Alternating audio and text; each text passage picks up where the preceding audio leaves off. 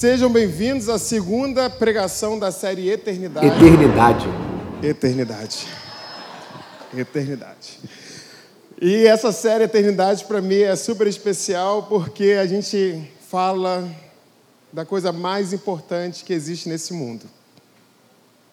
Mas antes da gente falar do Evangelho do Senhor Jesus, eu gostaria juntos para a gente ler a passagem de Romanos 5, de 1 a 11. Vamos lá, eu preciso muito da atenção tua, porque é extenso esse, esse, esses versículos. Eu preciso que você acompanhe comigo, senão você vai ficar perdido. Vamos lá. Tendo sido, pois, justificados pela fé, temos paz com Deus, por nosso Senhor Jesus Cristo, por meio de quem obtivemos acesso pela fé a esta graça no qual agora estamos firmes e nos gloriamos na esperança da glória de Deus. Não só isso, mas também nos gloriamos nas tribulações, porque nós sabemos que a tribulação produz perseverança. A perseverança, um caráter aprovado. E o caráter aprovado, esperança. E a esperança não nos decepciona, porque Deus derramou o seu amor em nossos corações por meio do Espírito Santo que ele nos concedeu. De fato, no devido tempo, quando ainda éramos fracos, Cristo morreu pelos ímpios. Dificilmente haverá alguém que morra por um justo, embora pelo homem bom talvez alguém tenha coragem de morrer.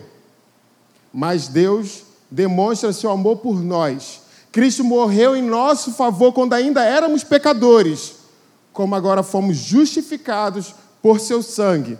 Muito mais ainda por meio dele seremos salvos da ira de Deus.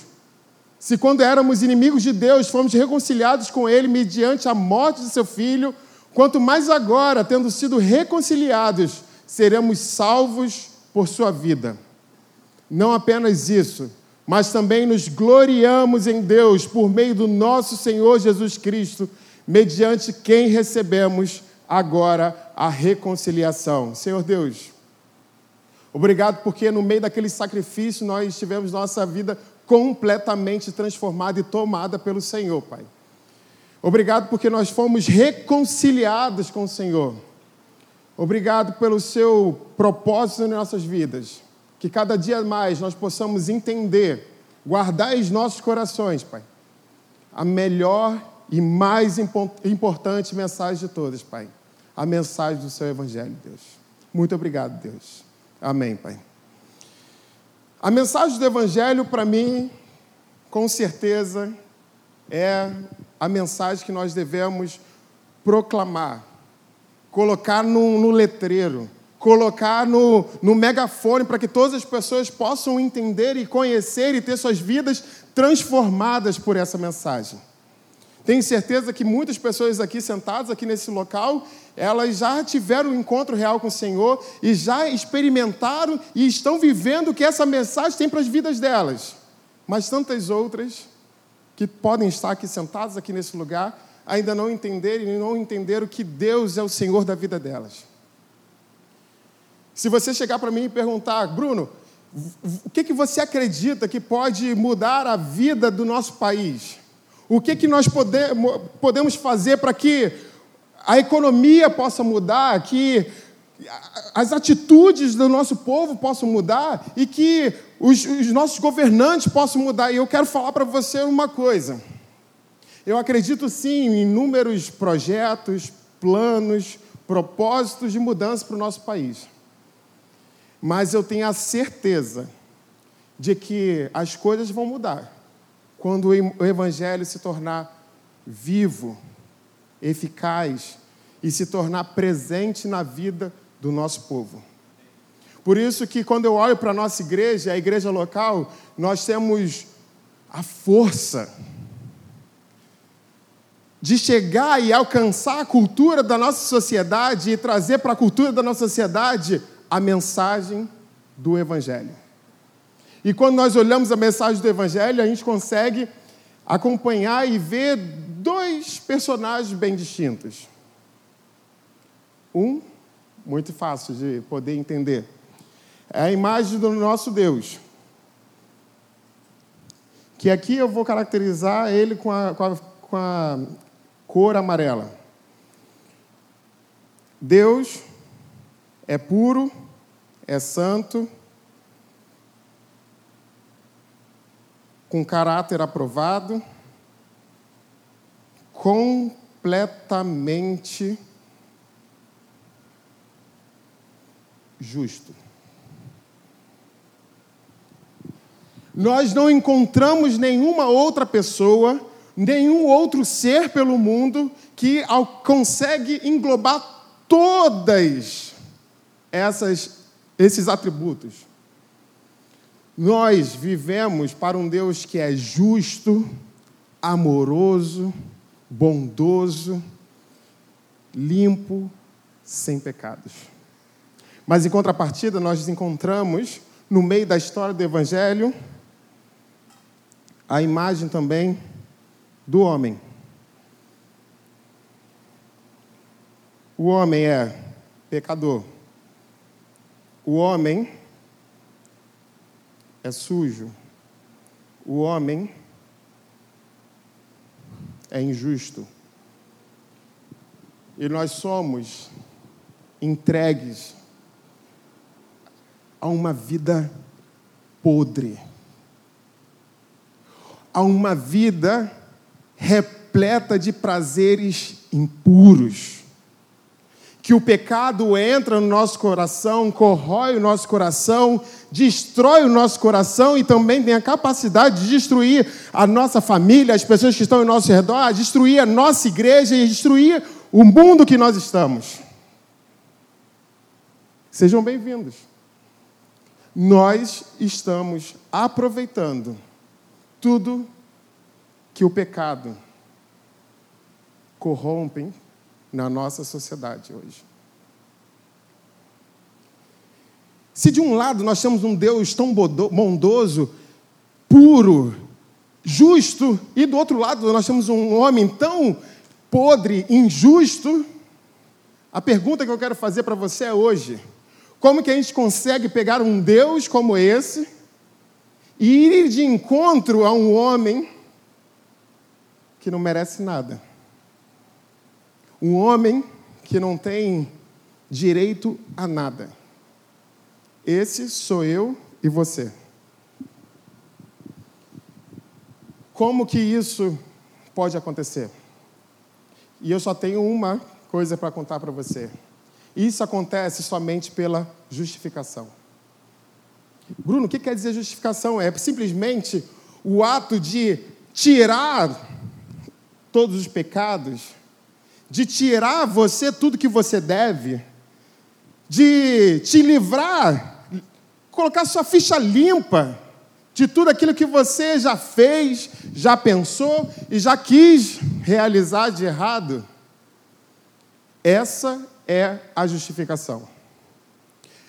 Como se a gente tivesse encontrado talvez um serial killer que matou dez pessoas e quando ele estava indo para o ato de matar a décima primeira, a polícia conseguiu capturá-lo, pegá-lo, levou para a delegacia, foi preso, foi julgado, ele era o réu, e o juiz simplesmente pega e fala: sem problemas, você está perdoado. Para uma mente humana, mundana, isso realmente nunca poderia acontecer. Você ali estava sendo injusto. Você ali, tendo esse tipo de atitude, você estava sendo injusto, talvez com as famílias das dez pessoas que sofreram tal abuso, tal morte dos seus familiares. Você está sendo injusto com a sociedade em, em apagar e esquecer tudo aquilo que aquele homem fez de tão perverso para a nossa sociedade. Então, como que eu tenho um Deus tão justo que quer vai perdoar os pecados de um, de um povo tão podre? Como que isso acontece? Como que existe essa dualidade de um Deus justo e ao mesmo tempo injusto? Porque ele vai perdoar os homens que não prestam para nada? Eu quero falar uma coisa para você. Que a resposta de toda essa problemática, de toda essa dificuldade, e de tudo que nós sofremos nesse mundo, está aqui. É a cruz, que quando juntada com o amarelo que representa Deus e o azul que representa os homens, ele enviou, Deus enviou seu filho para morrer numa cruz e trazer esperança para as nossas vidas. Nós tínhamos o ponto final, o destino final, chegar no inferno. Era a única coisa que eu, você, teríamos a certeza, era que nós iríamos chegar no inferno. Mas o Deus é tão justo que ele olha para a gente com amor incondicional. Ele pega todos os seus pecados e ele imputa os pecados de toda uma humanidade no seu filho. Aquele que veio ao mundo, que não cometeu nenhum erro. Ele foi colocado numa cruz, pregado numa cruz em favor de mim, em favor da sua vida, em favor dos seus filhos, da sua família. Todos os nossos pecados de toda a humanidade foram retirados da nossa conta e foram colocados na conta do Senhor Jesus Cristo. E a nossa esperança está nessa cruz. Aí você pergunta: tá bom, os meus pecados foram retirados, mas você pegar aquele serial killer e falar assim, ok, você foi perdoado. Não quer dizer que ele ganhou uma, um acesso direto a ser o presidente da melhor empresa, acessar os melhores festas da sociedade, frequentar os melhores locais que existem na nossa cidade. Não. Ele simplesmente foi dissolvido. Todo, tudo, tudo que ele foi feito foi deletado. Mas aí o que acontece? Deus faz mais. Ele, ele tira a justiça que compete a Ele e Ele derrama a sua justiça sobre nós. Essa é a mensagem do Evangelho. Nós não merecemos nada. Nós estávamos destinados ao inferno. Mas Deus, com seu grande amor, sendo bondoso, justo, não poderia simplesmente retirar os nossos pecados e abandonar tudo aquilo. Não. Tinha alguém para pagar o preço. Foi colocado, imputado, imputado no seu filho. Nossa conta estava limpa.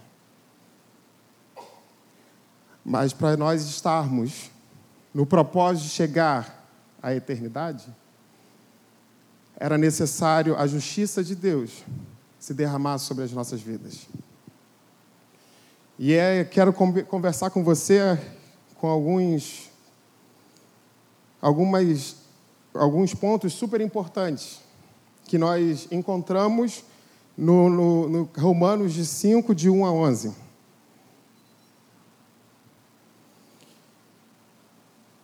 Essa justificação, ela não foi dada por você, para você porque você teve boas obras ou porque você realizou muitas coisas boas aqui no mundo. Sabe por quê?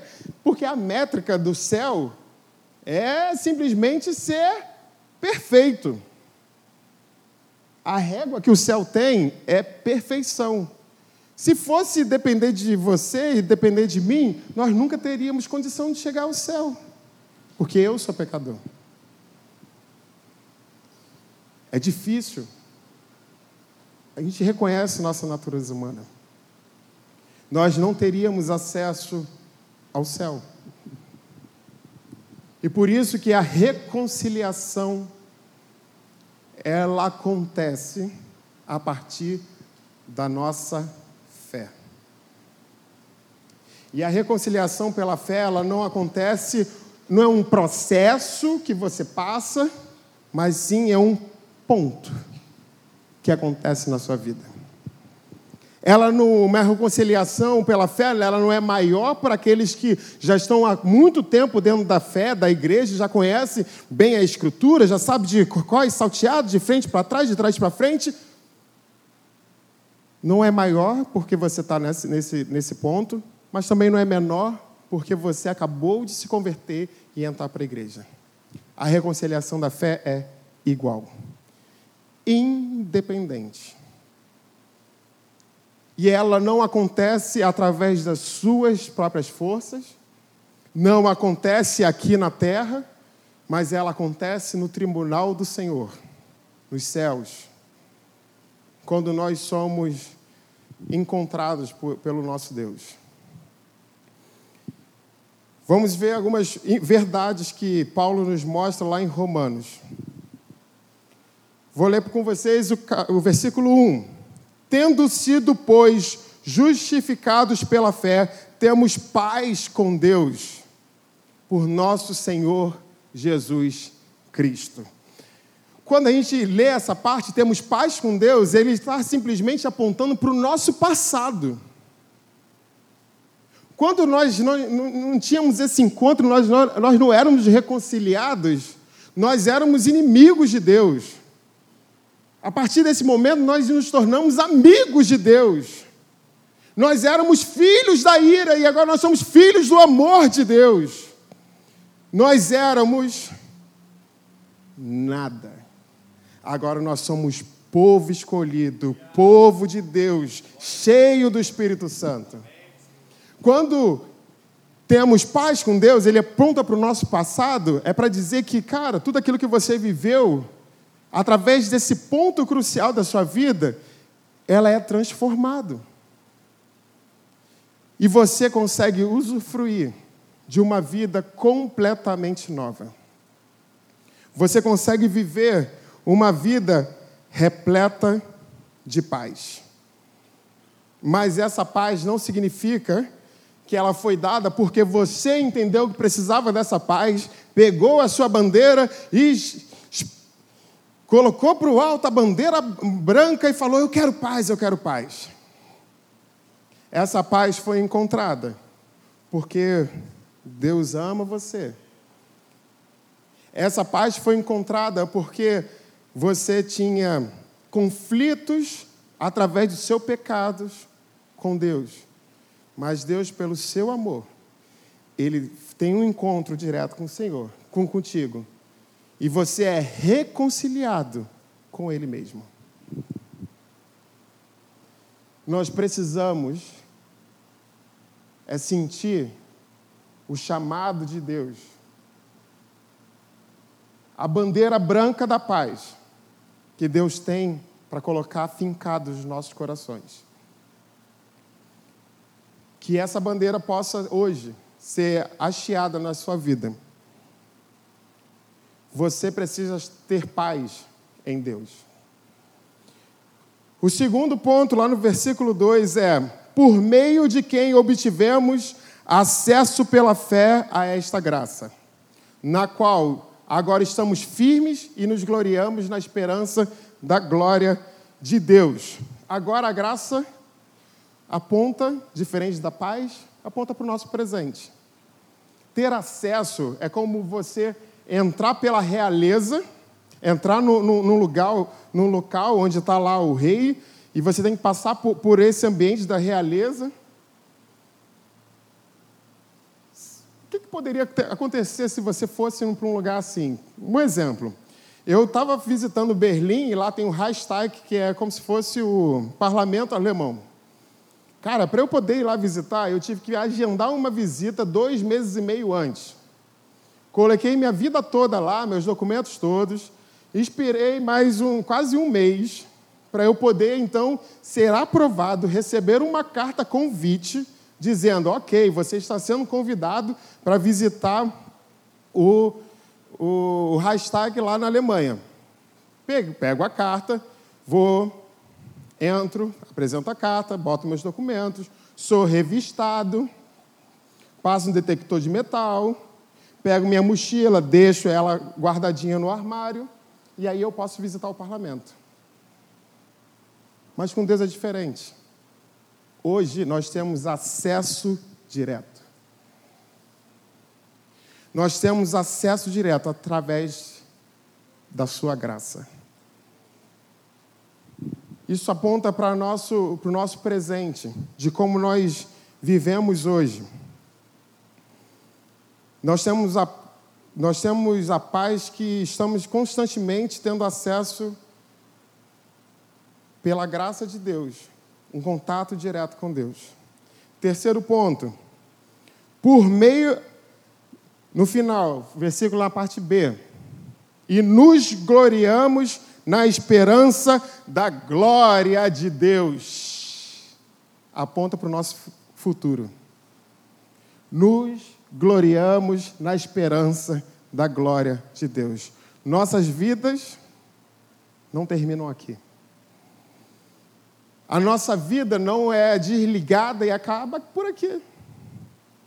A nossa vida ela aponta na esperança da glória de Deus.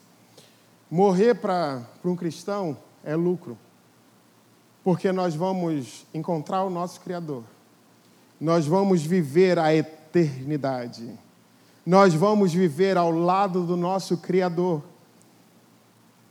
E muitas das vezes as pessoas têm o maior temor de morrer. Quantas pessoas eu conheço que se pelam de medo porque não querem? Não, tem medo. O que, vai acontecer da minha vida depois? O que, que vai acontecer da minha vida um minuto após a minha morte? Quando nós somos justificados pela fé, nós nos gloriamos, nos alegramos na esperança da glória de Deus, é o nosso futuro. Você já foi num enterro de gente cristã? Já fui em vários. É muito bom. É muito bom. É confortante. Traz uma alegria de você entrar e falar assim: cara, completou. Completou a carreira aqui. Eu fui no enterro da minha avó, que, sabe aquele negócio? Cara, nem tinha muita vontade de estar ali, porque para mim, assim, não está aqui, é um corpo, acabou. Está melhor do que a gente. Ela está vivendo ao lado de Deus em toda a eternidade. E a justificação nos prepara não só para o nosso futuro, no nosso presente também. Vamos lá comigo no versículo 3. Não só isso, não só a esperança da glória de Deus, mas também nos gloriamos nas tribulações. Aí ferrou. Como que pode? Paulo está ficando louco. Está apresentando para mim, talvez, uma vida masoquista. Como que eu me alegro nas tribulações? Quando nós somos alcançados por Deus, nós entendemos que a nossa tribulação ela é gerada em nós para que nós possamos viver uma vida debaixo da orientação de Deus, com caráter aprovado de Deus. Quando nós, quando você fala, nós estamos nos alegrando na tribulação, parece meio loucura. Como que uma pessoa vai ser alegre no momento de dificuldade? É porque no momento de dificuldade nós entendemos que nada sai do controle de Deus, que nossas vidas são cuidadas, são preparadas pelas poderosas mãos de Deus e que nada sai do controle dele. Sua vida está uma bagunça, está acontecendo coisas que você não está entendendo, você está com preocupações do que está acontecendo, as tribulações, e tribulações são pressões nas nossas cabeças, que nós vamos perdendo talvez a direção, o que está acontecendo na nossa vida. Eu quero falar uma coisa para você. Calma. a esperança. Calma. Sua vida pertence a Deus. Calma. Se alegre na tribulação, porque na tribulação você reconhece soberania de Deus. Na tribulação você reconhece a sua é, necessidade de Deus. É na tribulação que você percebe o quanto você precisa de Deus e o quanto Deus tem moldado o seu coração. Gloriamos nas tribulações porque sabemos que a tribulação produz perseverança, que quer dizer também nos produz paciência. Perseverança. Deus quer que você tenha uma vida ativa, forte, alegre, mas é no momento de tribulação que nós somos preparados para essa vida, tendo perseverança, tendo paciência. E a paciência é a habilidade que nós temos de aguentar as dificuldades e os problemas difíceis. Versículo 4: E a perseverança, um caráter aprovado, e o caráter aprovado, a esperança. Nós devemos ser é, moldados no caráter de Deus. Quando nós somos justificados, entramos no processo de santificação. E Deus vai esculpindo o nosso coração, segundo o caráter do seu Filho, Jesus Cristo. Se você foi justificado pela fé, você está no processo de ser moldado para ser santo. E esse é um processo que às vezes dói. Vamos lá, versículo 5. E a esperança não nos decepciona, decepciona, porque Deus derramou o seu amor em nossos corações, por meio do Espírito Santo que ele nos concedeu. Eu quero frisar ali: derramou seu amor em nossos corações. O amor de Deus não é pouco, não é uma gota, não é uma colheradinha de chá, mas ela é derramada. Talvez você nunca tenha vivido um amor verdadeiro da sua vida, mas esse amor não falha. Ele é derramado sobre a sua vida. Ele é derramado de forma abundante na sua vida. E toda a obra da redenção faz parte do amor de Deus. E Deus derramou seu amor de forma completa, total, incontável. Quero ler com vocês o versículo 6, que mostra para gente o que nós éramos. De fato, no devido tempo, quando ainda éramos fracos. Cristo morreu pelos ímpios. Versículo 8: Mas Deus demonstra o seu amor por nós. Cristo morreu em nosso favor quando ainda éramos pecadores. 10. Se quando éramos inimigos de Deus, fomos reconciliados com Ele mediante a morte do seu Filho, quanto mais agora, tendo sido reconciliados, seremos salvos por sua vida. Nós éramos fracos, ímpios, pecadores e inimigos, mas mesmo assim, Deus nos amou. O amor de Deus é abundante e o amor de Deus é incondicional. O amor de Deus é para todos aqueles que talvez você entenda que é imerecido. Mas Deus alcança a vida de cada um. Mas esse amor de Deus não é que você vai chegar, você tem, você, é, você merece aquilo, você vai chegar no céu e vai levantar um troféu e falar: ah, "Eu consegui". Não. Nós não merecemos porque nós éramos ímpios, pecadores, nós éramos fracos, inimigos de Deus. Mas Deus nos ama de forma incondicional. Versículo 8. Mas Deus demonstra seu amor por nós. Cristo morreu em nosso favor quando ainda éramos pecadores. A pessoa mais importante do universo te ama. a pessoa mais importante deste mundo, teve um plano, um projeto de amor, de reconciliação com a sua vida através da cruz. E a nossa esperança está na cruz. Ele fez com que ele, ele te fez filho para você ser herdeiro. Ele te declarou justo. Ele te declarou povo selecionado, especial. E para terminar, nós sempre vamos nos alegrar. Versículo 2: Por meio de quem obtivemos acesso pela fé, esta graça no qual agora estamos firmes e nos gloriamos na esperança da glória de Deus. Versículo 3: Não só isso, mas também nos gloriamos nas tribulações. E no versículo 11: Não apenas isso, mas também nos gloriamos em Deus.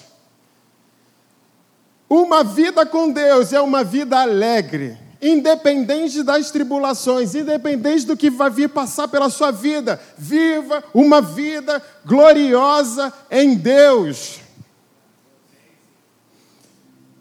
Porque o preço, o maior preço desse mundo, se eu pudesse juntar todas as riquezas que esse mundo tem, eu não teria condição de comprar, de pagar o que foi feito naquela cruz, por você, por mim, por aqueles que a gente ama. E se você não entendeu nada, eu só quero que você entenda um pequeno resumo. Você é pecador, você não merece nada, você é destinado ao inferno. Deus, sendo justo, amoroso, Ele envia o seu filho para esse mundo para que os seus pecados, os meus pecados, sejam imputados na, na vida daquele homem que morreu numa cruz. Para que você fosse liberto, você fosse livre, você fosse limpo.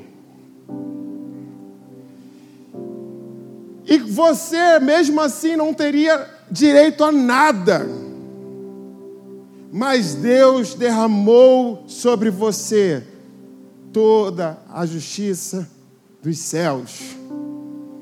A nossa esperança, a esperança das nossas vidas, a esperança de uma nova vida, de uma nova perspectiva está na cruz.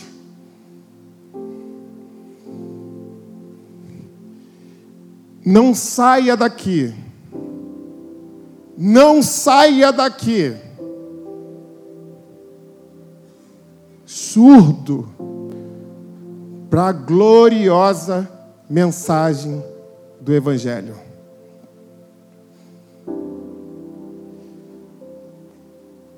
Essa transformação, ela é feita pelo Espírito Santo em nossas vidas. E aquilo que poderia se parecer mais injusto acontece por amor da sua vida. E quando nós vivemos essa vida reconciliado pela fé e não pelas boas obras, nós buscamos uma vida para agradar o nosso Criador. E por amor ao nosso Deus, nós não queremos pecar. Por temor ao nosso Deus, nós não queremos fugir da presença dEle. Por amor a Deus, nós buscamos ser, sermos santos.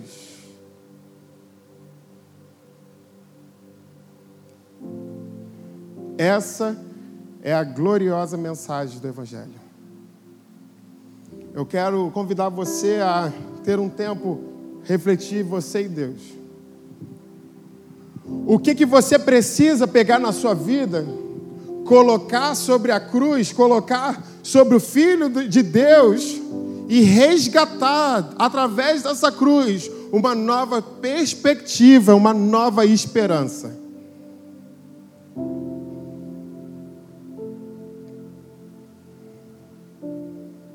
O que, que você precisa nessa noite?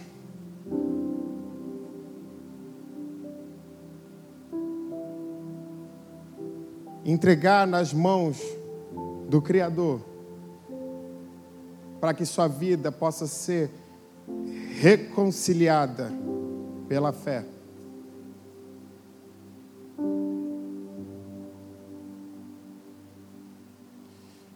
Eu vou fazer uma coisa, eu vou colocar esse quadro aqui na frente. Os meninos vão trazer papel para você limpar a mão depois. Mas eu quero convidar você que entende que sua identidade está na cruz. Ou que nessa noite precisa ter a sua identidade renovada, transformada, que você possa vir aqui e nesse quadro colocar a sua marca, colocar a sua digital, mostrando a sua nova identidade em Deus. Não fique com medo que seu dedo vai ficar sujo. Não existe nada sobrenatural para fazer isso.